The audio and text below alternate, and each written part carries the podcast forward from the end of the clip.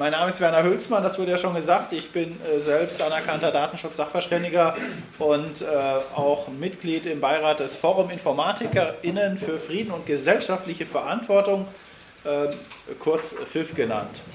Und als solcher bin ich dann auch tatsächlich in dem Arbeitskreis Vorratsdatenspeicherung äh, ehrenamtlich engagiert. Und der Arbeitskreis Zensus ist sozusagen eine Ausgründung des Arbeitskreis Vorratsdatenspeicherung. Ich selber bin Diplom-Informatiker, vielleicht noch zu meinem Hintergrund und war auch schon sechs Jahre lang, über sechs Jahre lang bei einer Datenschutzaufsichtsbehörde, nämlich beim Landesbeauftragten für den Datenschutz der Freien Hansestadt Bremen, dem kleinen Stadtstaat, nein, Städtestaat im Norden mit den Städten Bremen und Bremerhaven und äh, beschäftige mich seitdem eigentlich äh, sowohl ehrenamtlich als auch beruflich äh, mit dem Thema Datenschutz. Und von daher kommt man dann gar nicht drum herum, sich auch mit der Volkszählung zu beschäftigen. Äh, es ist die dritte Volkszählung oder der dritte Versuch einer Volkszählung, den ich selber erlebe, also bewusst erlebe. 1983, ähm, das wissen ja vielleicht einige noch, gab es einen ersten Versuch, äh, woraus dann ja das äh, berühmte Volkszählungsurteil und das Recht auf informationelle Selbstbestimmung ähm, abgeleitet wurde. Und genau diese Volkszählung von 1983 ist schuld daran, dass ich mich mit dem Datenschutz beschäftigt habe, weil als Informatiker muss man sich ja auch mit, äh, zumindest an der TH Darmstadt, wie sie damals hieß, muss man sich auch mit den geistig, äh, mit den gesellschaftlichen Auswirkungen äh, der Informatik beschäftigen, einen sogenannten geistes- und gesellschaftswissenschaftlichen Anteil machen und ähm, es gab da halt eine Vorlesung von Professor Adalbert Pottlich, äh, einen der Beschwerdeführer in der Verfassungsbeschwerde von 1983, der halt an der TH Darmstadt eine Vorlesung gehalten hat, warum er die Volkszählung 1983 für verfassungswidrig hält. Das fand ich dann so spannend, dass ich dann Datenschutzrecht zu meinem Schwerpunkt im Informatikstudium, also als Nebenfach, äh, gemacht habe. Aber das soll jetzt dann zu meiner Person reichen. Der 9. Mai 2011 ist der sogenannte Stich- oder Berichtstag für diese Volkszählung, die im offiziellen Sprachgebrauch Zensus 2011 heißt. Das Statistische Bundesamt ist, äh, wie man feststellen muss, sehr lernfähig, weil 1987 gab es ja wieder eine Volkszählung, 83 die ist ja gekippt worden äh, und da gab es auch wieder große Proteste und dann hat das Statistische Bundesamt wohl gedacht, der Begriff Volkszählung ist nicht unbedingt geeignet, um sowas äh, ruhig über die Bühne zu bringen. Mit dem Begriff Zensus kann man ja erstmal gar nichts anfangen, das hört sich ja harmlos an, aber es ist nichts anderes als eine Volkszählung. Stichtag, wie gesagt, 9. Mai. Eine Volkszählung braucht immer einen Stichtag. Wir kennen das auch schon aus der Bibel, wobei diese biblische Volkszählung einen ganz, äh, ähm, ich sag mal, monetären Hintergrund hatte, von daher nicht mit den aktuellen Volkszählungen vergleichbar ist. Denn dem Kaiser Augustus ging es ja nur darum zu wissen, von wie vielen Bürgern und Bürgerinnen er denn Steuern bekommen könne. Und genau das passiert natürlich bei den aktuellen Volkszählungen nicht. Die Daten werden nicht äh, dann an Finanzämter oder so weitergegeben. Äh, von daher äh, ist das nicht vergleichbar. Allerdings äh, monetäre Gesichtspunkte gibt es auch. Äh, inzwischen sind die Schätzungen für die Kosten der Volkszählung auf mindestens 750 Millionen Euro hochgelaufen. Es gibt sogar schon Schätzungen bis zu 1,2 Milliarden Euro. Und wir kennen es ja, Bundesprojekte werden immer teurer, gerade wenn es Technologieprojekte sind, angefangen von der Lkw-Maut über andere Themen, wo es nie der Preis, der mal geschätzt wurde, eingehalten werden konnte. Der Nutzen ist aus meiner Sicht mehr als fraglich. Es wird zwar immer argumentiert, wir brauchen Zahlen, wer auch immer dann das Wir ist, wir die Politiker, wir die Statistiker, wer auch immer, wir brauchen Zahlen, um konkrete Planungen machen zu können, um besser planen zu können, um bessere Politik machen zu können. Äh, das war schon bei der 1983er Volkszählung falsch und ist heute nicht richtiger. 1983 wurde zum Beispiel gefragt, wie kommen Sie zur Arbeit?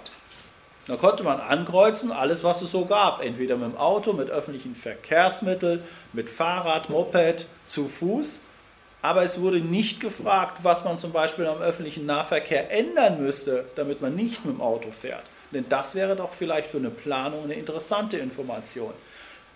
diese Volkszählungen können immer nur statische Daten abfragen. Da kann man gar nicht so ins Detail gehen und fragen, ja, hm, wenn du jetzt mit dem Auto fährst, äh, was könnten wir machen oder was müsste in deiner Region passieren, damit du vielleicht doch öfters mal mit einem umweltfreundlicheren Verkehrsmittel fährst. Und die politischen Fehlentscheidungen der letzten Zeit, äh, ich habe hier ein paar aufgeführt, die Laufzeitverlängerung der AKWs, die aus äh, wahltaktischen Gründen vorübergehend ja wieder im Rahmen eines Moratoriums für ein paar Monate aufgehalten werden soll.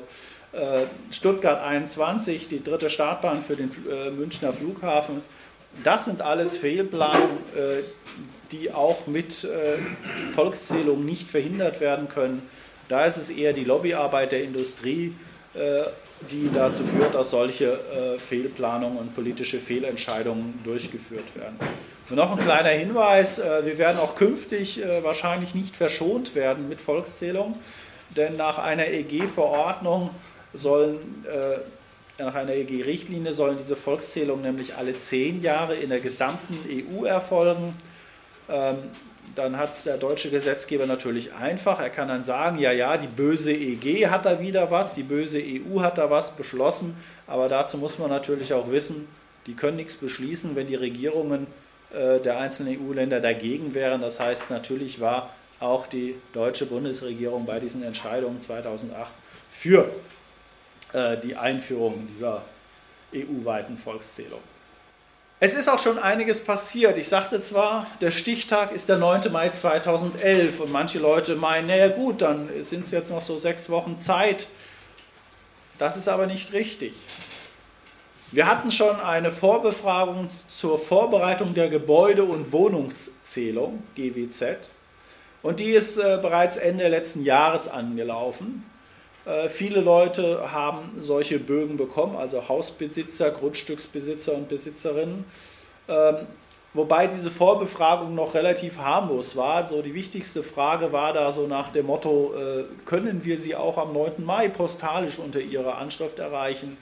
Äh, wissen Sie, können Sie Angaben zu allen Wohnungen in, ihre, in dem Gebäude machen, in dem ihre Wohnung ist. Also ich für mich muss ehrlich sagen, hätte ich irgendwie eine amtliche Aufforderung mit Zwangsgeldandrohung bekommen, hätte ich diesen Vorerhebungsfragebogen tatsächlich äh, wahrheitsgemäß ausgefüllt, äh, so nach dem Motto, nein, natürlich kann ich nicht Angaben für alle Wohnungen machen. Und, ich, äh, und die, die weitere Frage, wer denn diese Angaben machen könnte, hätte ich ganz ehrlich beantwortet, die jeweiligen Eigentümer und Eigentümerinnen.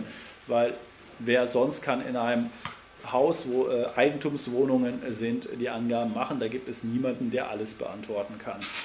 Aber das ist nur die Vorbereitung für die GWZ gewesen. Jetzt ab 9. Mai wird es dann natürlich die Gebäude- und Wohnungszählung geben, wo dann ein bisschen mehr gefragt wird von allen den Leuten, die ordentlich bei irgendeinem Einwohnermeldeamt in der Bundesrepublik Deutschland gemeldet worden sind, sind die ersten Datensätze an die statistischen Landesämter geliefert worden. Das sind sehr umfangreiche Datensätze, äh, angefangen natürlich Vorname, Name, Geburtsdatum, aber auch Zuzug aus welcher Gemeinde, Status, also Hauptwohnung, Nebenwohnung, wie war der Status in der vorherigen äh, Wohnanschrift und ähnliches natürlich auch äh, Familienstand und, und, und. Es, äh, so wie ich äh, haben es viele gemacht, also nicht weil ich so gemacht habe, sondern andere sind auf dieselbe Idee gekommen, äh, so nach dem Motto, wir lassen das erstmal liegen, diese Vorerhebungsfragebogen. Man wurde freundlich gebeten, diesen Fragebogen auszufüllen. Es gab keine Rechtsbehelfsbelehrung. Es stand zwar hinten so ein paar Paragraphen drauf, dass es irgendwie eine Pflicht sei oder so, aber eigentlich war dieser Fragebogen so als freundliche Bitte formuliert und ich gehöre zu den Leuten, die auch manchmal eine freundliche Bitte halt ablehnen. Also der liegt bei mir immer noch zu Hause und äh, bei 50 Prozent der Leuten, die im Rahmen dieser Vorbefragung befragt worden sind, ist dieser Fragebogen offensichtlich zu Hause liegen geblieben oder vielleicht auch im Papierkorb, im Altpapier gelandet. Ich werde ja natürlich zu Dokumentationszwecken aufbewahren. Ne? Wobei man sagen muss, dass nicht alle Eigentümer und Eigentümerinnen äh, mit so einer Vorbefragung belästigt wurden. Da, wo die Eigentumsverhältnisse eigentlich klar sind, haben manche Bundesländer darauf verzichtet, diese Vorbefragung zu machen. Andere Bundesländer haben alle Eigentümerinnen und Eigentümer angefragt, aber wie gesagt, äh, Rückläufigkeit, äh, Rücklauf äh, so etwa 50 Prozent.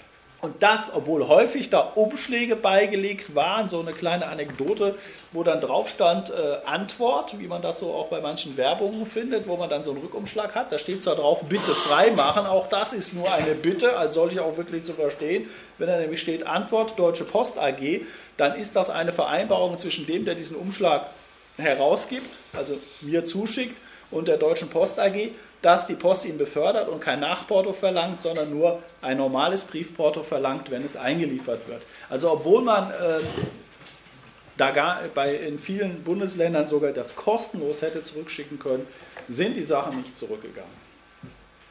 In einigen Bundesländern soll es wohl gewesen sein, dass da nochmal nachgehakt worden ist und das hat dann meistens dazu geführt, dass dann Bögen dann doch noch äh, zurückgesandt wurden weil sonst wäre äh, eine wesentlich höhere Verlustquote gewesen. Bayern hat äh, sich diese Mühe nicht gemacht, ich glaube Baden-Württemberg auch nicht, andere Länder eventuell. Was auch bisher schon passiert ist, die Erhebungsstellen wurden eingerichtet und wie es der Zufall so will, also ich bin ja selbstständiger Datenschutzberater, habe ein Büro in Konstanz in der oberen Laube 48, das müsst ihr euch jetzt nicht merken. Und die Erhebungsstelle, also ich sitze im vierten Stock, und die Erhebungsstelle hatte nichts Besseres zu tun, als sich in den dritten Stock genau desselben Bürogebäudes einzuquartieren. Von meinem einen Raum, wo ich so Seminare auch veranstalte, habe ich direkt einen Blick auf die Fenster der Erhebungsstelle, aber die waren gut. Da habe ich keine Chancen. Die haben nämlich da Folien an die Fenster gemacht. Habe ich schade gefunden. Ich hätte da gerne rein fotografiert und das auf meinem Blog natürlich dann dokumentiert. Aber Zumindest solche Sachen haben die gut hingekriegt. Also das haben sie schon gut abgeschottet. Da wurde auch ein Gitter drumherum gebaut und da wurde auch noch die Tür nochmal zusätzlich gesichert. Aber diese Erhebungsstellen sind also äh, eingerichtet und es wurden inzwischen auch schon äh, Volkszähler und Volkszählerinnen gesucht und teilweise auch gefunden, diese sogenannten Erhebungsbeauftragten, wie sie offiziell heißen. Hier haben vielleicht einige ja mitbekommen, dass es da ja auch äh, von manchen Parteien, äh, also einer Partei insbesondere, eine deutliche Unterstützung der statistischen Ämter und Erhebungsstellen gab, was die Suche von Erhebungsbeauftragten anging. Der NPD hat ja ganz klar ihre Mitglieder aufgefordert, sich als Erhebungsbeauftragte zu bewerben, um dann den politischen Feind und Ausländer und Ausländerinnen auszuforschen. Klar, der Missbrauch von Daten, die ein Erhebungsbeauftragter im Rahmen seiner Tätigkeit äh, erhebt oder ihm bekannt werden, für andere Zwecke, nämlich irgendwelche parteilichen oder sonstigen Zwecke, ist verboten. Aber wir wissen ja, ein Verbot alleine reicht nicht aus, um sicherzustellen, dass äh, das Verbot auch eingehalten würde, weil sonst bräuchten wir ja keinen einzigen Polizisten, wir bräuchten keinen einzigen Richter und wir bräuchten auch kein einziges Gefängnis, denn wenn alle Leute sich Kraftverbot an die Verbote halten würden, würde es ganz klar sein, dann würde ja niemand was Böses tun. Wir sehen aber, es gibt Leute, die, wer auch immer es definiert, was Böses tun, Verbote übertreten. Ne? Banküberfälle sind ja auch verboten, passieren trotzdem hin und wieder. Ähm, also ich halte die alleinigen Hinweis von einigen statistischen Ämtern, es sei ja verboten, solche Daten, die man dort dann erhebt, zu missbrauchen, für äh, nicht ausreichend. Polizeiliches Führungszeugnis muss ein Erhebungsbeauftragter, der sich bewirbt, auch nicht vorlegen. Also auch Kleinkriminelle, Leute mit einer kriminellen Laufbahn, die also ähm, ja, so äh, einschlägige Wohnungseinbrüche schon hinter sich haben, können dann auch die Volkszählung nutzen, um dann ihre künftigen Opfer auszuspionieren. Also das ist äh, aus meiner Sicht auch ein nicht unerhebliches Risiko, was äh, durch diese Volkszählung mit verursacht wird. Kleiner Hinweis noch, offensichtlich trotz NPD-Unterstützung scheint es nicht genügend äh, freiwillige Erhebungsbeauftragte zu geben. Also wer im öffentlichen Dienst ist, äh, gerade im kommunalen öffentlichen Dienst, der muss damit rechnen, dass in seiner Einrichtung, in seiner Dienststelle dann es doch ein paar Leute geben wird, die dann mehr oder weniger freiwillig, um nicht zu sagen zwangsweise als Erhebungsbeauftragte verpflichtet werden. Die erste Datenlieferung haben die Einwohnermeldeämter schon mal gemacht zum Stichtag, also innerhalb von zwei, drei Wochen danach. Aber mit den Daten zum Stichtag 9. Mai Und später nochmal zum 9. August werden diese umfangreichen Daten der Einwohnermeldeämter nochmals an die statistischen Ämter übermittelt. Die Bundesagentur für Arbeit liefert zum Stichtag ebenfalls umfangreiche Daten aller sozialversicherungspflichtigen Beschäftigten an das Statistische Amt des Bundes, was neudeutsch oder modern auch D-Statis sich nennt. Und dann gibt es Bundesbehörden, die zum äh, Stichtag umfangreiche Daten ihrer Beschäftigten ebenfalls an D-Statis liefern. Also ähm, sehr viele verschiedene äh, Daten aus unterschiedlichen Datensammlungen äh, werden für diese Volkszählung zusammengeführt. Dann gibt es die Haushaltsstichprobe. Da werden 10% der Einwohner und Einwohnerinnen halt mit behelligt. Das heißt, es werden Adressen rausgesucht nach einem irgendwie gearteten zufälligen Prinzip und alle, die an dieser Adresse wohnen, werden dann äh, äh, in der Haushaltsstichprobe von einem Erhebungsbeauftragten oder einer Erhebungsbeauftragten befragt. Also wenn dann zum Beispiel Adlerstraße 12 in Freiburg eine dieser Adressen ist, sind alle Einwohnerinnen und Einwohnerinnen der Adlerstraße 12 dann damit erfasst. Bei der Adlerstraße 14 wäre das natürlich genauso. Es wird ebenfalls mit äh, Stichtag 9. Mai eine sogenannte Gebäude- und Wohnungszählung durchgeführt. Hier müssen dann die äh, Wohnungseigentümer angeben, wie wird der Wohnraum genutzt, müssen bis zu zwei Namen von Mietern und Mieterinnen angeben, müssen Anzahl der Zimmer angeben und ähnliche Sachen. Das heißt also, als äh, Vermieter ist man zum Beispiel genötigt, dann auch Angaben von Mieterinnen und Mietern anzugeben. Klar, wenn irgendwie sechs Leute in einer Wohnung wohnen, es müssen nur bis zu zwei angegeben werden. Da stellt sich die Frage, nach welchen Kriterien macht das der Vermieter? nach dem Alphabet oder keine Ahnung. Also wenn man dem Recht Genüge tun will, muss der Vermieter diese Angaben machen. Wobei es natürlich Fälle gibt, wo Mieter, Mieterinnen, Vermieter, Vermieterinnen gemeinsam sich äh, Strategien überlegen, wie man damit umgehen kann. Dann gibt es diese sogenannten Sonderbereiche, Studentinnenwohnheime, Altenheime, die eher als nicht sensible Sonderbereiche anzusehen ist. Dann gibt es die anderen Sonderbereiche, Pflegeheime, psychiatrische Anstalten, auch Justizvollzugsanstalten, die als sensible Sonderbereiche anzusehen sind.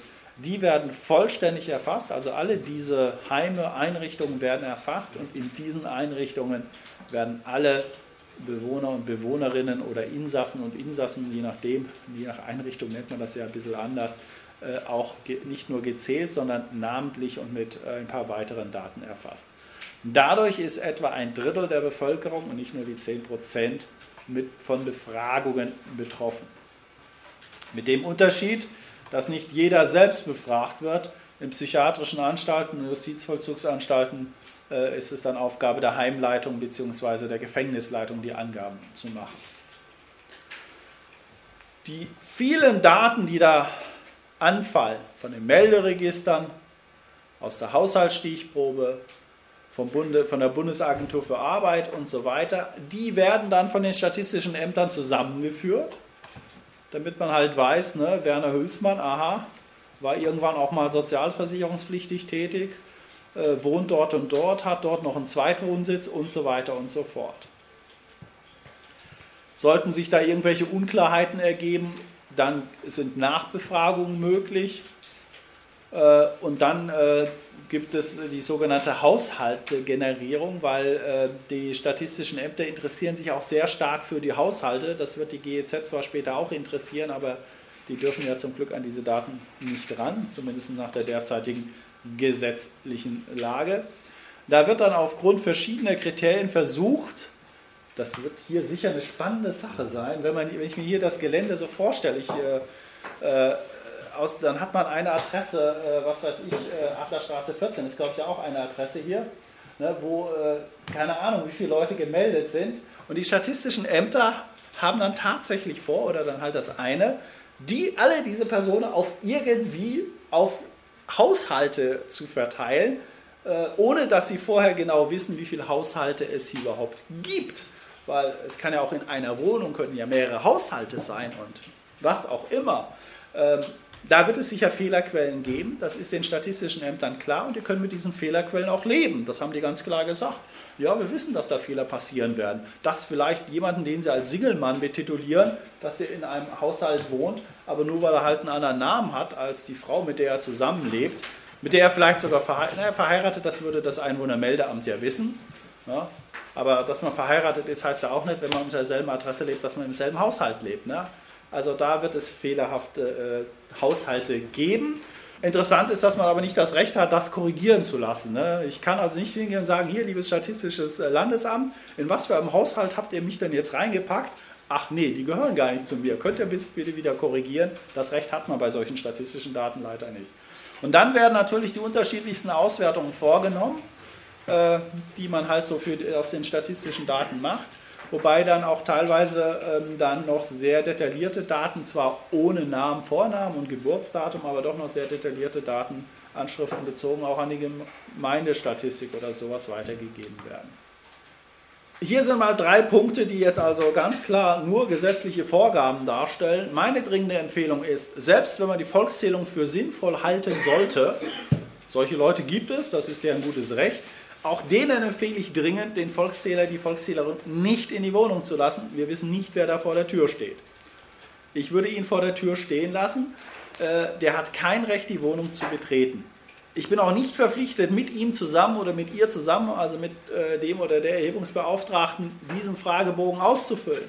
Sondern ich habe das Recht, den Fragebogen entgegenzunehmen. Oder wenn ich eine, in einer Wohnung wo, wo sieben Leute wohnen, ne, dann nehme ich halt sieben Fragebogen entgegen das Einzige, was ich per Gesetz verpflichtet bin, ist, ne, wenn der Volkszähler klingelt und die Tür, äh, ich mache die Tür auf äh, und ich bin nicht zufällig Besucher, sondern wohne dort, dann muss ich ihn meinen Vor- und Nachnamen nennen.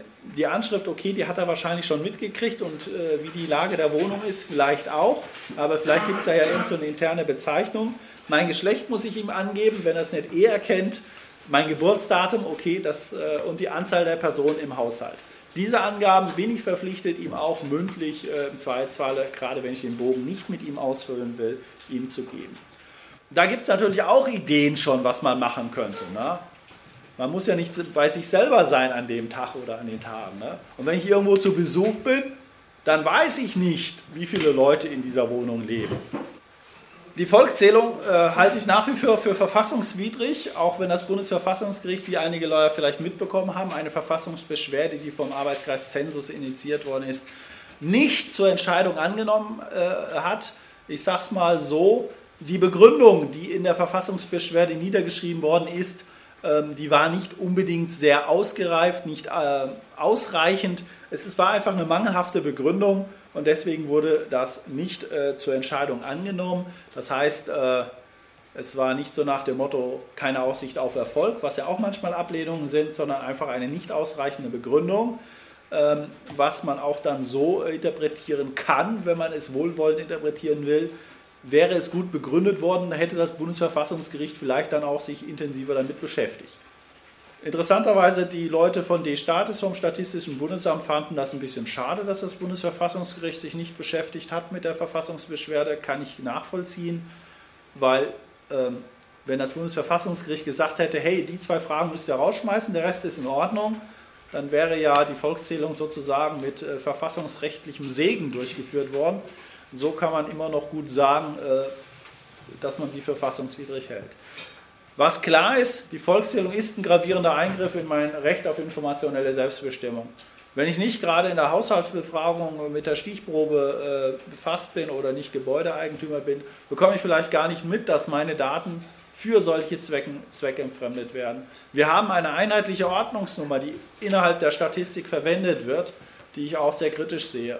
Was auch nicht äh, sichergestellt ist, bis zu vier Jahre nach diesem Stichtag das heißt, bis zum 9. Mai 2015 ist nicht sichergestellt, äh, dass die Daten anonym nur vorhanden sind. Die Daten beim Einwohnermeldeamt, die Daten bei der Bundesagentur für Arbeit sind zum Teil sensible Daten, die hier zweckentfremdet werden. Wir haben vier Jahre lang Personenprofile, Persönlichkeitsprofile verfügbar. Und was in Deutschland dann auch noch interessant ist, die, geht, äh, die Datenerhebung geht natürlich mal wieder über den äh, Umfang äh, der von der EU gefordert wird, in dieser Richtlinie, die ich schon genannt hatte, erwähnt hatte, hinaus. Wie bei der Vorratsdatenspeicherung genauso hatte Deutschland ja auch die Idee, dass es noch ein bisschen mehr machen müsse. Die Punkte kommen jetzt sozusagen nochmal der Reihe nach. Damit man diese unterschiedlichen Daten überhaupt irgendwie zusammenführen muss, werden Ordnungsnummern eingeführt. Jede Person, jede Wohnung, jede Anschrift bekommt eine Ordnungsnummer und anhand dieser Ordnungsnummer werden diese ganzen vielen verschiedenen Daten zusammengeführt. Diese registergestützte Volkszählung ist ja das erste Mal, dass sowas passiert. 87 wurden, also da fand ja die letzte Volkszählung statt, da wurden also für jeden Bögen, ne, da hatte, wurde jeder befragt.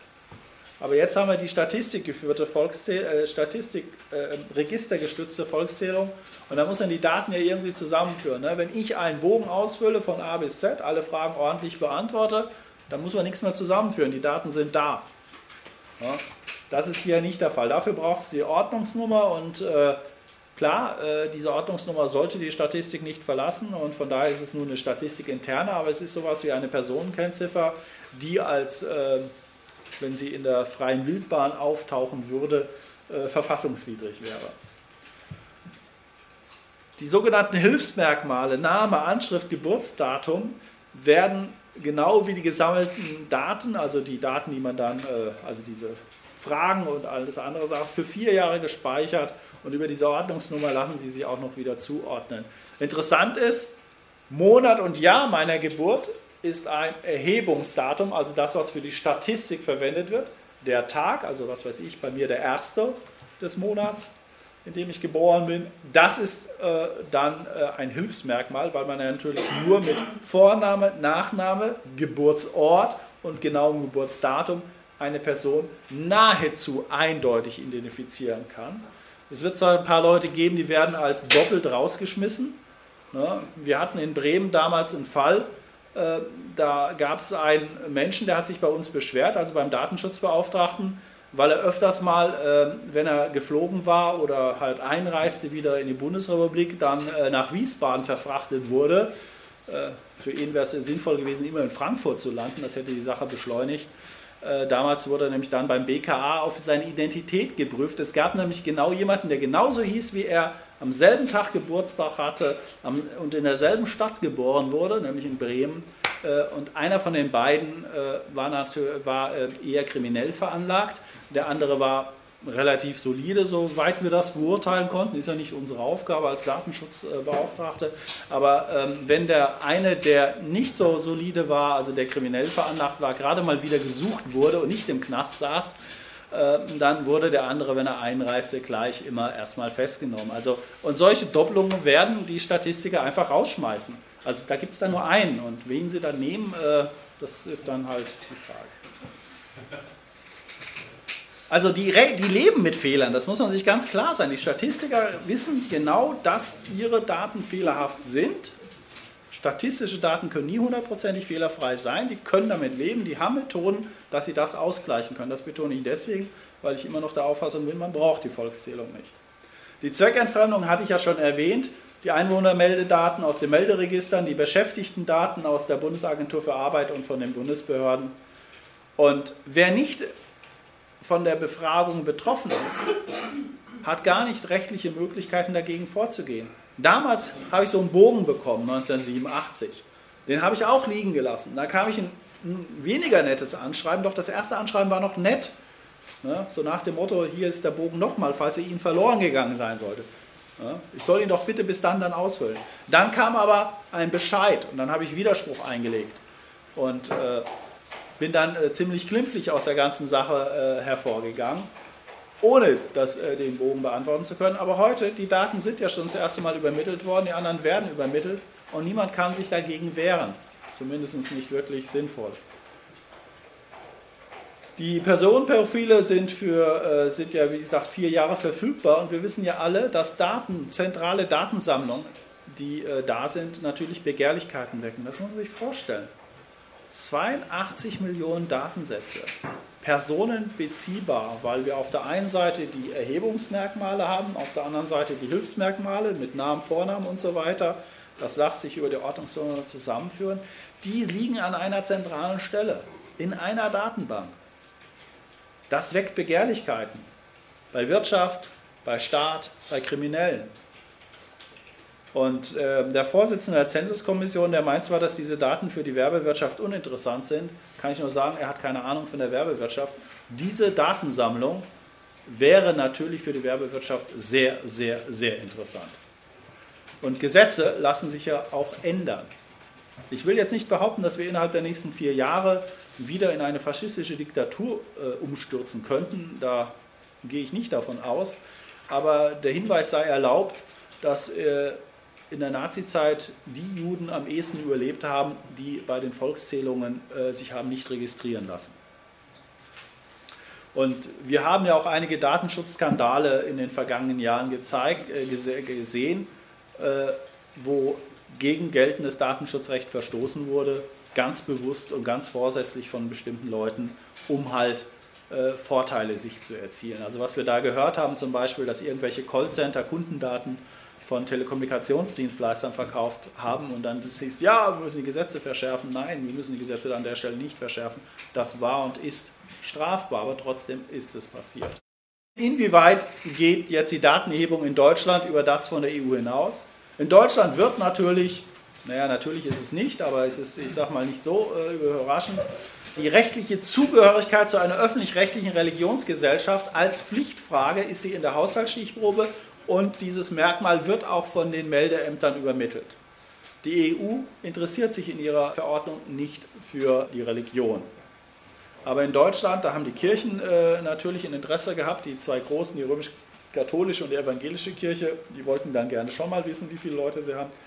Und der Bundesrat hat dann gesagt, ja, dann sollten wir doch auch noch fragen, was es so an anderen Weltanschauungen gibt, ne? so sunnitischer Islam, schiitischer Islam, alevitischer Islam. Beim Buddhismus gibt es auch drei Hauptrichtungen, die fallen mir jetzt auf Anhieb nicht ein, äh, habe ich aber letztens nachrecherchiert, gibt es drei Hauptrichtungen, die kann ich aber in der Volkszählung nicht angeben. Ne? Also die Buddhisten werden hier also gegenüber den Leuten, die im Islam angehören, doch etwas diskriminiert, würde ich sagen. Ähm, und ansonsten gibt es dann auch noch sonstige Religionen, Glaubens- oder Richtungen, Weltanschauung. Also das, was in England gut funktioniert hat, dass da alle irgendwie Jedi-Anhänger sind. Äh, bei sonstigen kann man hier leider nicht eintragen, was sonstige sind. Also das wäre auch noch eine interessante Sache gewesen, äh, wem sich hier die Leute dann äh, zugehörig fühlen diese Frage, also nicht die Frage, wenn ich einer öffentlich-rechtlichen Religionsgesellschaft zugehöre, also sprich kirchensteuerpflichtig bin, vereinfacht ausgedrückt, das ist Pflicht. Die Angabe zur Religion ist an der Stelle tatsächlich freiwillig. Es ist allerdings die einzige Frage in der gesamten Haushaltsstichprobe, die freiwillig ist. Und ich sage mal, die Nichtbeantwortung nur einer Frage sagt ja auch schon irgendwie was aus. Auch der Migrationshintergrund ist in äh, Deutschland in der Volkszählung sehr interessant gefasst. Sobald man selbst oder auch nur ein Elternteil nach 1955, also äh, ab dem 1.1.56, da muss ich mal rechnen, rechnen, rechnen, rechnen, das ist irgendwie 55 Jahre her, ne? also vor 55 Jahren zum Beispiel, in Deutschland zugezogen ist. Also nicht man selbst, nicht nur man selbst, sondern auch ein Elternteil. Dann hat man Migrationshintergrund. Das muss man sich mal vorstellen. Die EG sieht Immigrationshintergrund, wenn man selbst nach 1981, also innerhalb der letzten 30 Jahre, zugezogen ist. Und eine äh, Mitarbeiterin vom Statistischen Bundesamt, deren Namen ich zum Glück nicht mehr weiß, weil sie würde ihn auch nicht hören wollen irgendwo, die hat gesagt, es interessiert sie überhaupt nicht, wann irgendwo jemand zugezogen ist. Sie würde es viel mehr für diese Migrationsfragen interessieren, welche Sprachen werden in welchem Verhältnis in der Familie zu Hause gesprochen. Das wäre interessant für einen Migrationshintergrund. Und äh, die Frage nach der Religion, da hat ein anderer Mitarbeiter vom äh, Statistischen Bundesamt, der natürlich auch nicht genannt werden will, äh, gesagt, das macht man doch nicht in einer äh, Volkszählung. Sowas würde man, wenn überhaupt, im Mikrozensus machen. Das ist ja die Befragung, wo ein Prozent der Bevölkerung jährlich befragt werden oder aber in äh, detaillierteren Fragestellungen. Der Meinung von Thilo Weichert, dem Landesdatenschutzbeauftragten Schleswig-Holsteins, kann ich mich nur anschließen. Er sagt hier, für mich ist nicht einsichtig, wieso eine so teure und aufwendige Aktion überhaupt durchgeführt wird. Statistiken sind heute allgegenwärtig und in der Regel ausreichend. Politische Fehlplanungen basieren nicht auf fehlenden Daten, sondern auf der falschen Bewertung vorhandener Daten. Unabdingbar sind Einzeluntersuchungen von aktuell relevanten politischen Fragestellungen ergänzt durch Markt- und Meinungsumfragen. Und Fehlplanungen lassen sich am besten durch weniger Einfluss von Lobbyisten und transparente Verfahren mit einer starken Bürgerbeteiligung vermeiden. Dem kann ich mich nur uneingeschränkt anschließen. Gut, kommen wir jetzt zu dem Thema, was kann man gegen die Volkszählung tun? Also bei der Vorbefragung war eine einfache Möglichkeit, den Fragebogen liegen zu lassen und äh, fast überall, in fast äh, in den meisten Bundesländern ist nichts passiert. Diese Empfehlung kann man so leider für die GWZ selber leider nicht geben. Wir haben zwei grundsätzliche Möglichkeiten, die sich ergänzen können. A, rechtliche Möglichkeiten auszunutzen, B, natürlich zivilen Ungehorsam. Ich erwähne jetzt erstmal die rechtlichen Hinweise. Im Zweifelsfalle sollte man da aber juristischen Sachverstand hinzuziehen. Äh, bei einfachen Verfahren reicht es eventuell allerdings auch aus, Mustertexte, die es inzwischen gibt, äh, zu verwenden. Wenn ich nicht von der Befragung persönlich betroffen bin, hätte ich theoretisch die Möglichkeit, vorm Verwaltungsgericht, mein Einwohnermeldeamt zum Beispiel oder auch die Bundesagentur für Arbeit daraufhin zu verklagen, dass sie meine Daten nicht übermitteln. Ich sage extra, dass das theoretisch ist, weil praktisch ist ein solches Verfahren sehr kompliziert und das wird ohne Hinzuziehung eines Rechtsanwaltes oder einer Rechtsanwältin mit ausreichender Erfahrung kaum machbar sein. Es ist auch nicht absehbar, ob es hier überhaupt äh, eine Aussicht auf Erfolg ist. Deswegen auch äh, haben wir hier ein hohes Kostenrisiko, denn wenn so eine Klage dann äh, abgelehnt, also man halt keinen Erfolg hat, dann bleibt man ja auf den Gerichts- und Anwaltskosten sitzen.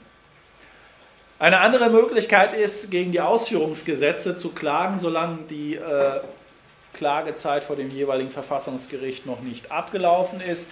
In Berlin ist zum Beispiel gegen das Berliner Ausführungsgesetz äh, wird, ist oder wird eine Verfassungsbeschwerde, also jetzt vom Berliner Verfassungsgericht eingelegt.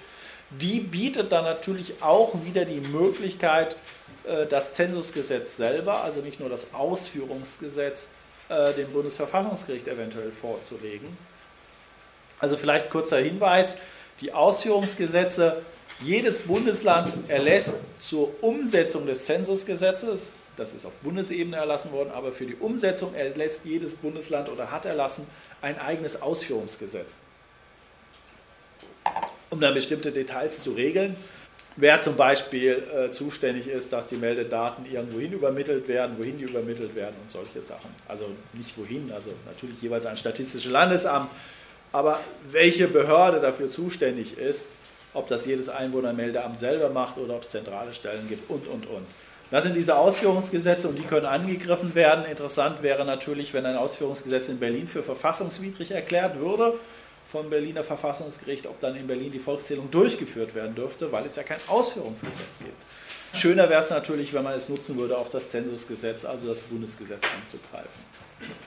Wenn ich jetzt von einer Befragung betroffen bin, klar, kann ich natürlich auch gegen das Ausführungsgesetz trotzdem klagen.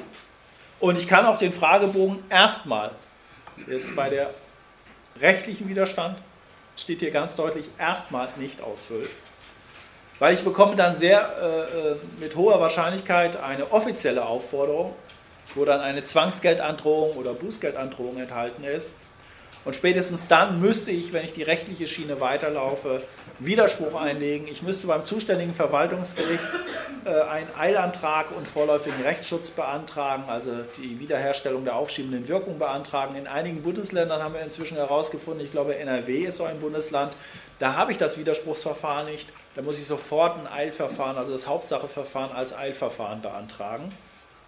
Eigentlich sollte es so sein, dass wenn ich Widerspruch einlege gegen diese Auskunftserteilungsverpflichtung und gleichzeitig diesen Eilantrag stelle, dass dann ein Zwangsgeld, was mich zwingen soll, Auskunft zu geben, unangemessen wäre. 1987 habe ich das genauso gemacht. Ich habe Widerspruch eingelegt, als dann irgendwann äh, dieses offiziell, also der entsprechende Bescheid kam. Habe beim Verwaltungsgericht in Darmstadt, ich habe damals in Darmstadt studiert, dann auch äh, äh, dieses, den Eilantrag gestellt und äh, das hat Wochen gedauert. Also weder wurde der Widerspruch von der Erhebungsstelle äh, bearbeitet, noch wurde der Eilantrag vom Verwaltungsgericht bearbeitet. Und irgendwann war die Sache erledigt, weil äh, die Daten nicht mehr aufgenommen hätten werden können. Äh, ich bekam dann irgendwie äh, Bußgeld von umgerechnet 50 Euro, glaube ich. Hatte mir dann schon überlegt, ob ich das Verwaltungsgericht jetzt auf Schadensersatz verklage, weil wenn die schneller gewesen wären, hätte ich ja, zumindest so hätte ich argumentieren können, natürlich meine Staatsbürger und Pflicht Genüge getan, wenn die meinen Eilantrag abgelehnt hätten. Na, natürlich hätte ich das nicht, aber gut, das hätte man mir erstmal beweisen müssen. Jedenfalls, ich bin damals mit einem Bußgeld von umgerechnet 50 Euro Euro und ein äh, bisschen Verwaltungsgebühren äh, rausgekommen. Also von daher ist dieses Verfahren ein überschaubares Kostenrisiko. Das wäre also eine rechtliche Möglichkeit. Wobei auch die Staates hat gelernt, man hat inzwischen zwölf Wochen Zeit, nach dem Stichtag noch seine Daten abzugeben, in Anführungszeichen, Zeit haben.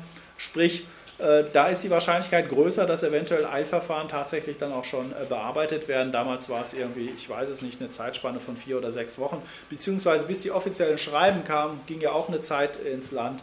Da werden die sicher dieses Mal wesentlich früher reagieren. Weil die haben ein sehr großes Interesse und deswegen werden in erster Linie auch Zwangsgelder und nicht Bußgelder verhängt werden, ähm, dass sie, möglich, dass sie möglichst alle Antworten von dieser Haushaltsstichprobe und der Gebäude- und Wohnungszählung bekommen. Die Zwangsgelder können bis zu 5000 Euro sein. Die werden meistens, also Zwangsgelder werden meistens gestuft verhängt.